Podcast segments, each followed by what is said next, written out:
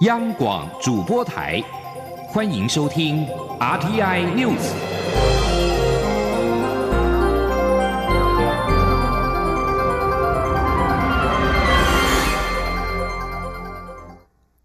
各位好，我是李自立，欢迎收听这一节央广主播台提供给您的 RTI News。台湾关系法立法生效四十周年，蔡英文总统今天表示。台湾关系法确立了台美伙伴关系，让台湾成为这个区域跟世界上不可或缺的良善力量，凸显了台湾跟国际社会的紧密关联。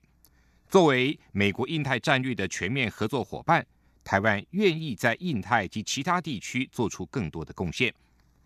美国在台协会 AIT 处长厉英杰也认为，台美关系将会越来越密切，无论现在还是未来，美国都是台湾真正的朋友。记者王兆坤的报道：蔡英文总统在印太安全对话致辞表示，台湾关系法见证台美共同合作，肯定了台湾的战略重要性，并凸显台湾与国际社会的紧密关联。我方知道，在全球事务上，可借由与世界各地理念相近的朋友结合，加大合作力道和影响力。总统指出，为迎接全球日趋复杂的挑战。需要一个全面性策略，加强伙伴关系。这个伙伴关系可以透过共享的经济安全、区域安全与区域参与，形塑共同的未来。总统说：“作为美国自由开放印太战略的全面合作伙伴，台湾已经准备好，很乐意，也有能力在印太及其他地区做更多事。”总统特别提到，台湾正与美国海外私人投资公司合作。让台湾和美国公司能为东南亚与盟邦的基础设施发展做出贡献，并发挥新南向政策相辅相成功能。率团来台庆贺台湾关系法立法四十年的众议院前议长莱恩，从历史角度详述这项法案的特殊性与重要性。最明显就是美国对于台湾安全的支持，而在当前自由开放的印太战略下。台湾是美国的最佳伙伴，他说：“如同国务卿蓬佩奥所说，台湾是个民主成功的故事，可靠的伙伴，事业上良善的力量。”莱恩强调，维护印太区域和平是美国利益，而台海的稳定对此目标至关重要。展望未来台美关系，美国在台协会处长李英杰则指出，双方的关系将继续成长并越来越紧密。美国将坚定维持对台湾及这个区域广泛而言的坚强承诺，而台湾活跃的民主将在其不断成功中持续扮演核心角色。李英杰认为，美国现在与未来都是台湾真正的朋友，在这段友谊所允诺的义务，将一如台湾关系法所揭示的坚定不移。中央广播电台记者王兆坤台北采访报道。美国国防安全合作署十五号表示，美国国务院批准了一项五亿美元的对台军售案，以继续提供亚利桑那州陆克空军基地 F 十六战机飞行员的培训计划跟后勤维护支援，并且通知国会。国防安全署指出，这项军售符合美国法律跟政策，也有助于提高台湾的安全跟防御能力，从而支持美国外交政策跟国家安全。台湾也将会继续成为区域政治稳定、军事平衡跟经济进步的重要力量。对此，蔡英文总统今天接见美国在台协会主席莫健时，对于美方两度对台军售，并且常态化的军售程序表达感谢。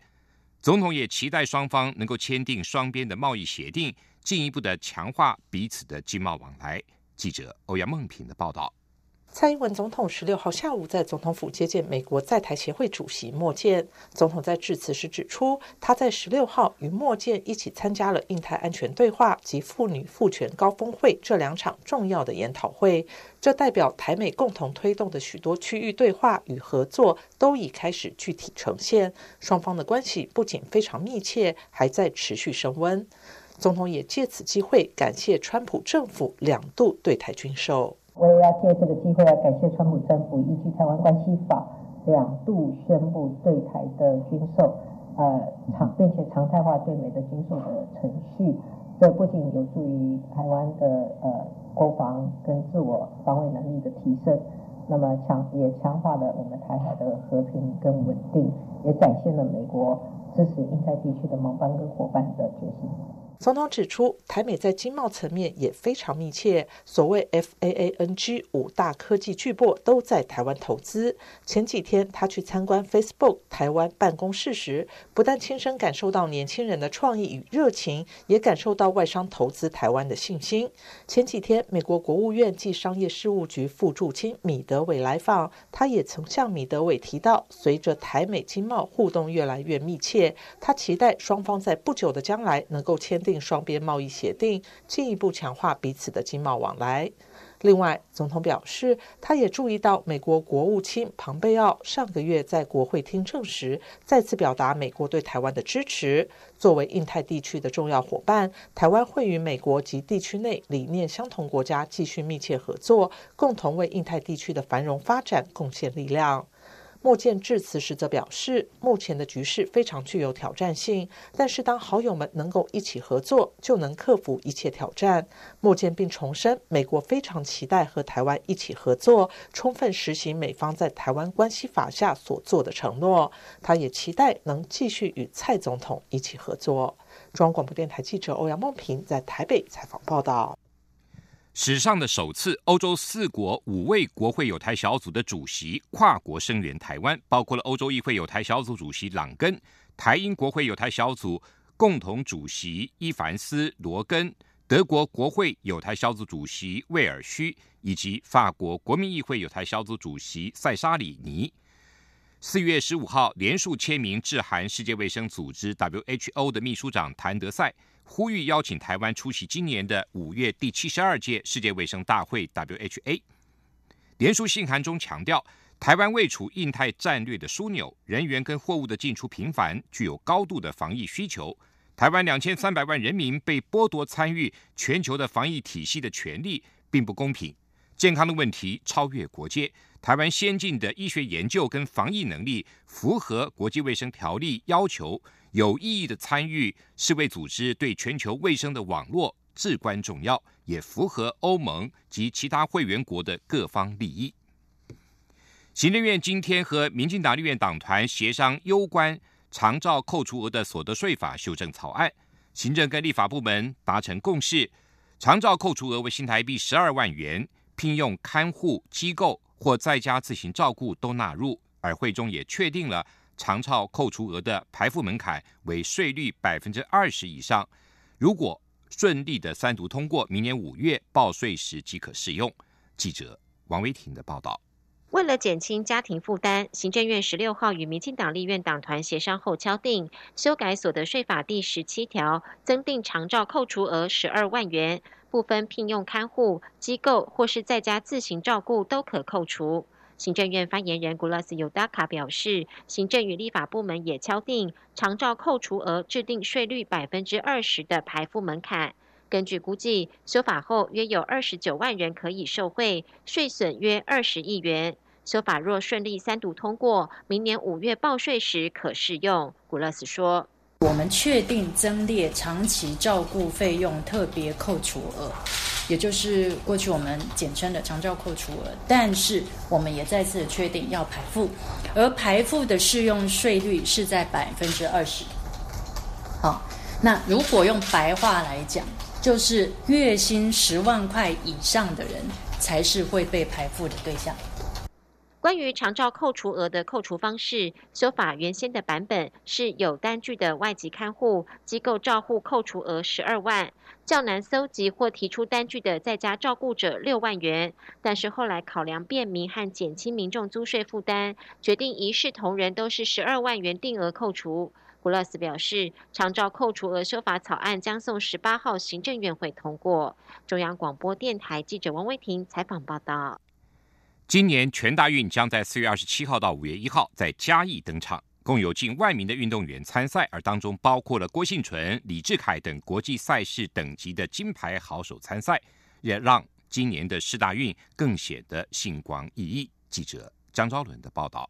一百零八年全大运即将登场，进行田径、游泳、体操、举重、桌球、羽球、网球、跆拳道、射箭等十六项种类。另外，规划木球、定向越野两种示范项目。今年世大运也请到世界羽球球后戴资颖担任代言人。承办今年赛事的中正大学十六号举行记者会，介绍今年参赛重点选手名单，包括世大运田径夺牌好手杨俊汉、陈奎如，跆拳道好手苏博雅、刘维婷，亚运举重金牌好手郭信纯，亚运体操金牌李志凯、唐家宏等，都将在今年全大运赛场上展现精彩绝技。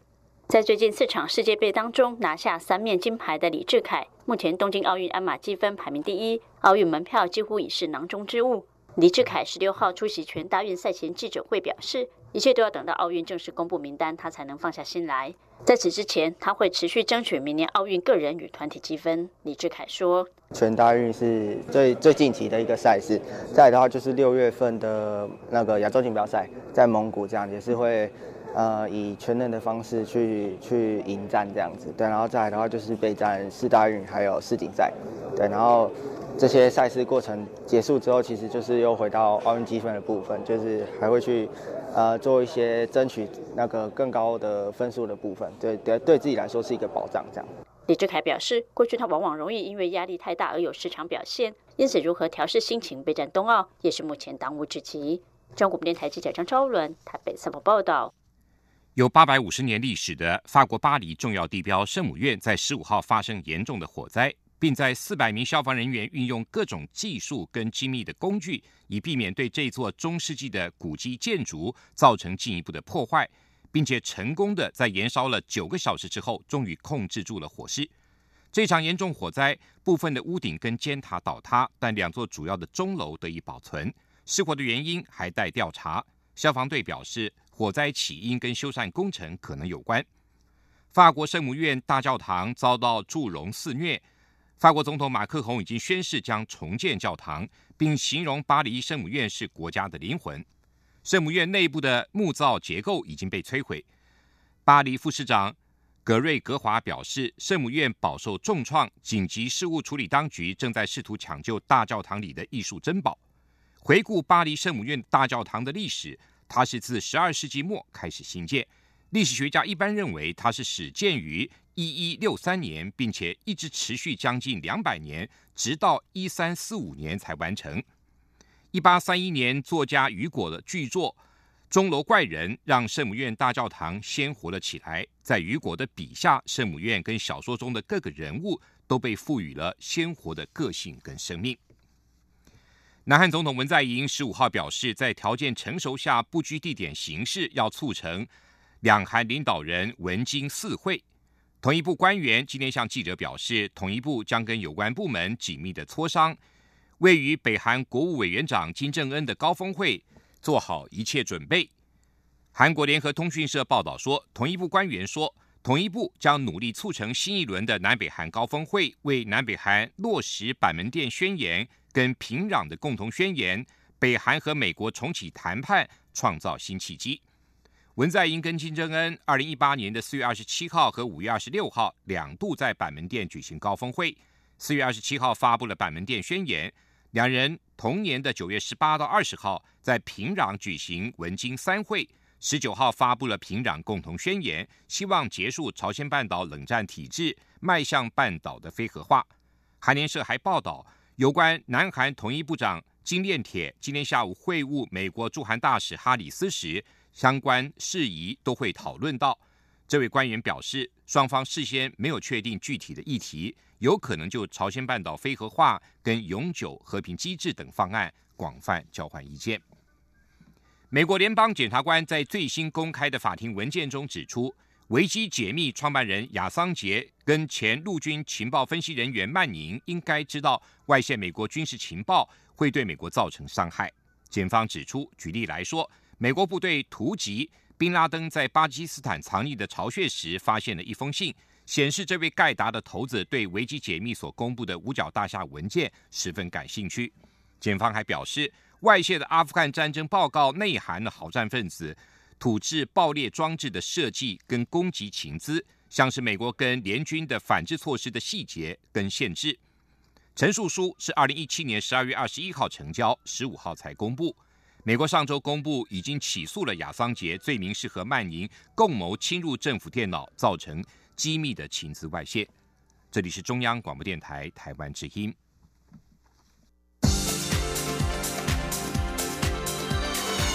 这里是中央广播电台台湾之音，欢迎继续收听新闻。欢迎继续收听新闻。蔡英文总统今天主持军礼，欢迎到访的圣克里斯多福及尼维斯总理哈里斯。军礼结束之后，蔡总统在总统府内会晤哈里斯，并赠送哈里斯特种大宋青云勋章。总统表示，台湾跟各国在文化教育、跟公卫医疗等方面有紧密的合作，两国也共同推动建构慢性肾脏病的防治体系，相信对于促进各国人民的健康有帮助。哈里斯也表示，圣克里斯多夫跟威尼斯会继续支持台湾参与国际为台湾发声。记者王维婷的报道。中华民国友邦圣克里斯多福及尼维斯总理哈里斯一行访问台湾。蔡英文总统十六号主持军礼欢迎哈里斯。由于下雨，原本规划在府前举行的军礼欢迎仪式改至总统府场厅举行。蔡总统并在军礼结束后会晤哈里斯等一行。蔡总统表示，这是哈里斯第十二次来到台湾，也是他以总理身份第四度访问台湾，展现对两国邦谊的重视。蔡总统表示，台湾是克国独立以来第一个建交的友邦。去年克国独立三十五周年纪念时，台湾的三军阅仪队也参加阅兵典礼，做了精彩的演出。蔡总统表示，中华民国和克国共享自由、民主及法治，在国际上相互扶持，台湾将持续深化与克国的伙伴关系。蔡总统指出，台湾与各国在文化、教育和公卫领域有紧密合作。两国二零一七年也共同推动慢性肾脏病防治体系，提供各国病患更好的医疗服务。同时，两国在教育和治安方面也有合作计划。蔡总统说：“那么在公卫医疗方面，两国从二零一七年起共同推动合作计划，来建构慢性肾脏病基础防治体系。”为各国慢性肾脏病患者提供良好的医疗服务。那么同时，我们也进行呃卫教宣导，相信可以呃有效的减少各国人民罹患肾脏病的几率。在教育跟治安方面呢，我们也透过了育才计划等更下的合作，强化两国的教育交流，以及提升各国政府打击犯罪的能力，为各国的社会稳定发展尽了一份心力。哈里斯感谢台湾协助提升各国的生活品质，也赞许蔡总统的领导能力是女性领导的典范。他表示，台湾有许多可以与国际社会分享，国际社会也有义务欢迎台湾。哈里斯说，圣克里斯多福及尼维斯会继续支持台湾参与国际。And finally, we look forward to working with you to advance the best interests of the government and people of Taiwan. And the international arena to ensure that the just aspirations of the people of Taiwan to sit at the international table would be realized fully one day in the not too distant future. God bless you. 蔡总统中午以国宴宴请哈里斯及访问团一行，并赠送哈里斯特种大寿青云勋章，彰显哈里斯对两国邦谊的贡献和代表两国人民的情谊。蔡总统表示，会继续秉持踏实外交的精神，促进两国邦交。中央广播电台记者王威婷采访报道。五月二十七号开始，一连四天将会举行一年一度的万安演习。国防部表示，以弹道飞弹为响定的空中威胁告警系统，在去年的小区域试作之后，今年将会进行全区域的测试，希望来借此了解系统发送的涵盖率。记者肖兆平的报道。为了提高敌情意识、熟练防空作为，国内每年都会定期举办万安演习。今年同样配合汉光三十五号演习，规划在五月二十七号到三十号办理俗称万安四十二号演习的军民联合防空演习。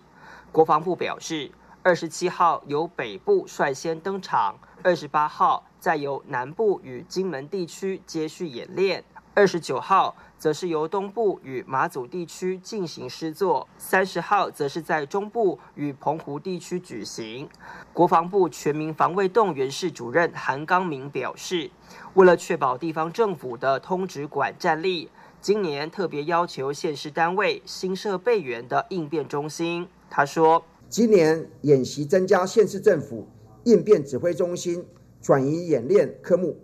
借以要求县市政府建制备援应变指挥中心及直管系统，确保战时各级政府应变指挥中心均能发挥直管运作效能。防空演习最主要的测试要点之一就是警报运作。韩刚明表示，今年除了有警报声号外，还有科技中心发送的灾防告警系统。而去年小区域测试的空中威胁告警系统，则会在今年全区试做。他说：“那么今年我们在做呃空中威胁告警系统的时候，我们会全面的、全区域的来做，所以来测试一下呃它的涵盖率，特别是我们会发这个发这个简讯，希望今年的测试以后，明年不但听到声号。”还能够看到简讯。由于万安三十九号演习时，曾经有民众穿恐龙装逛街，最后开罚新台币六万块。国防部也以此案例提醒国人，演习期间切勿以身试法，否则将可处新台币三万元以上十五万元以下罚款。中央广播电台记者肖兆平采访报道。美中贸易战仍在持续中。经济部长沈荣金今天前往全国工业总会会员代表大会致辞时强调，政府此时正在努力冲投资，全力的协助引导台商回流。虽然目前土地都还够用，但是预估两年之后将面临新一波的产业扩厂的土地需求。政府现在正在思考要如何解决，包括公家土地出租优惠、活化私人土地。还有透过前瞻建设鼓励地方开发工业区等，要让台商安心的回台投资。记者谢佳欣的报道。台塑集团总裁、全国工业总会理事长王文渊十六号主持工总会员代表大会，包括经济部长沈荣金、内政部长徐国勇都是座上宾。王文渊致辞指出，近来受到美洲贸易战影响，全球经济贸易动能减弱，全球金融市场波动，主要经济预测机构都预估今年全球与台湾的经济成长将不如去年。因此，产业界不仅要积极配合政府扩大投资台湾。增强国内经济成长动能，同时也要更加努力投入研发与创新，做产业结构转型升级，提升竞争力。沈荣金稍后致辞则提到，美洲贸易战让今年经营环境充满许多不确定因素，但政府此时做的就是冲投资、冲建设、冲消费。其中在冲投资方面，欢迎台商回台投资行动方案已有三十案，新台币一千两百亿元投资金额，后续至少还有百亿投资会回流。而经济部也评估，目前土地还够用，但两年后就会有扩厂的土地需求爆发。他说：“大家进目前拢是用过去因为劳工成本、环保成本、加土地成本的考虑，所以怎啊刷去大陆。”台湾的土地厂房拢先甲留咧，即便是等于甲活化，所以对土地需求目前压力较无遐大。但是两单了后，大家扩张的需求来啊，所以阮即马开始咧发动这土地代志。沈荣金表示，目前政府规划三铁药方来解决两年后产业面临扩厂的土地需求，包括提供优惠方案承租公家土地，私人土地方面则提供促进活化方案，最后则是透过前瞻基础建设预算来鼓励地方政府多开发一些工业区。沈荣金也举广达董事长林百里将高阶伺服器产线移回台湾为例，因为产品要进入美国市场时会有自安疑虑，因此产线不得不移回台湾。而经济部也协助广达将容积率提高三倍，获林百里的肯定。他强调，政府就是要扮演这种角色，帮助台商快点回来加码投资。中央广播电台记者谢嘉欣采访报道。针对二零二零的总统大选，各政党目前都在积极部署中。民进党内的总统初选争议未歇，投入初选的行政院前院长赖清德，近来频频遭争取连任的蔡英文总统阵营质疑诚信问题。赖清德今天表示，他之前已经清楚的说明参选的目的，是因为民进党九合一败选，台湾局势非常险峻，他想承担起下个阶段的责任。赖清德并且呼吁不妨往前看，争取国人支持比什么都重要。而民进党总统初选进入延长赛之后，外界认为将会不利赖清德。赖清德则表示，他会继续努力。既然参加初选，便承诺打一场君子之争。他会在过程中尽量的接近民众，传达治国理念，争取国人的支持。针对参加二零二零总统大选一事，红海董事长郭台铭今天出席印太安全对话受访时表示，确实有起心动念，但此事仍需三思，还要好好的思考几天。郭台铭表示。已经工作了四十五年，本来打算做满五十年后退休，还有五年时间，因此他在思考自己还能够为社会、为国家做什么事，但是还没有做出最后决定。郭台铭表示要思考是否参选总统，引发外界讨论。对此，已经表态参选的前新北市长朱立伦今天表示，国民党要海纳百川，派出最强的战将，赢得二零二零的总统大选。而国民党立委王金平也欢迎郭台铭参加总统初选，并且相信是一股新气象。而高雄市长韩国瑜也表示，郭台铭如果参选，人心会震撼。郭台铭松口表示，这两天会思考是否参选二零二零的总统。如果要参选，一定会循国民党总统初选的机制。国民党今天则表示。郭台铭一九七零年入党，党龄五十年，当然是国民党员。但是关于郭台铭的党员资格跟党权问题，将会由组发会进一步的认定。继续，我们来进行今天的前进西南向。前进新南向。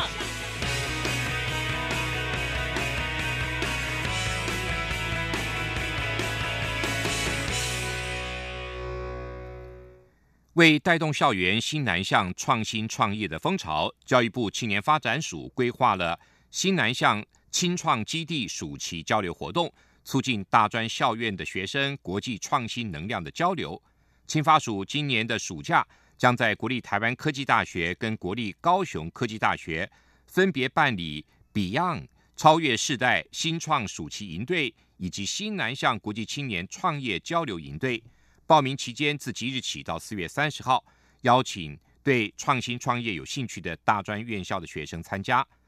青年署在去年首度推动新南向青创基地的暑期交流活动，共办理了两个梯次国际创新创业交流营队，共聚集了八个国家一百多名青年参与为期一周的创业营队。活动中邀请了许多来自业界的专家授课，内容涵盖了创业所需的设计思考。商业模型的建立、市场分析，还有行销策略、产品开发跟雏形化，以及募资简报的训练，也邀请了业师全程陪伴跟指导，提供学员们最直接而且最有帮助的创业辅导。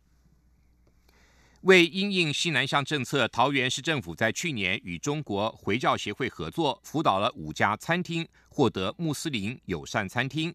桃园市政府举办的二零一九。桃园穆斯林友善餐厅跟溯源餐厅认证的辅导，即日起到五月十号受理报名。只要营业登记在桃园市的餐饮业者都能够免费参与，并且提供认证补助，共同塑造桃园友善又安心的消费环境。桃园市经济发展局今年首度推动了溯源餐厅的认证，大力推广并辅导店家使用具有产销履历的食材。使消费者能够详细的看到农产品在生产、加工、流通跟销售的每一个阶段中的相关资讯，使得资讯透明化，以增加对于食品安全的信心。今年再次推出辅导计划，积极的鼓励店家主动取得穆斯林友善餐厅认证。不论是想开发新客群的店家，还是想自我提升用餐环境的店家，都能够在申请过程中获得专业团队的协助。辅导期间通过的业者还能够获得认证报名费跟公证费的全额补助。如果符合穆斯林友善餐厅的规范，通过食材跟设备的认证，必能提供穆斯林人士一个安心又友善的环境，并且提供桃园优质店家的口碑跟品质，创造新商机。以上这一节 RTI News 由李自力编辑播报，谢谢收听。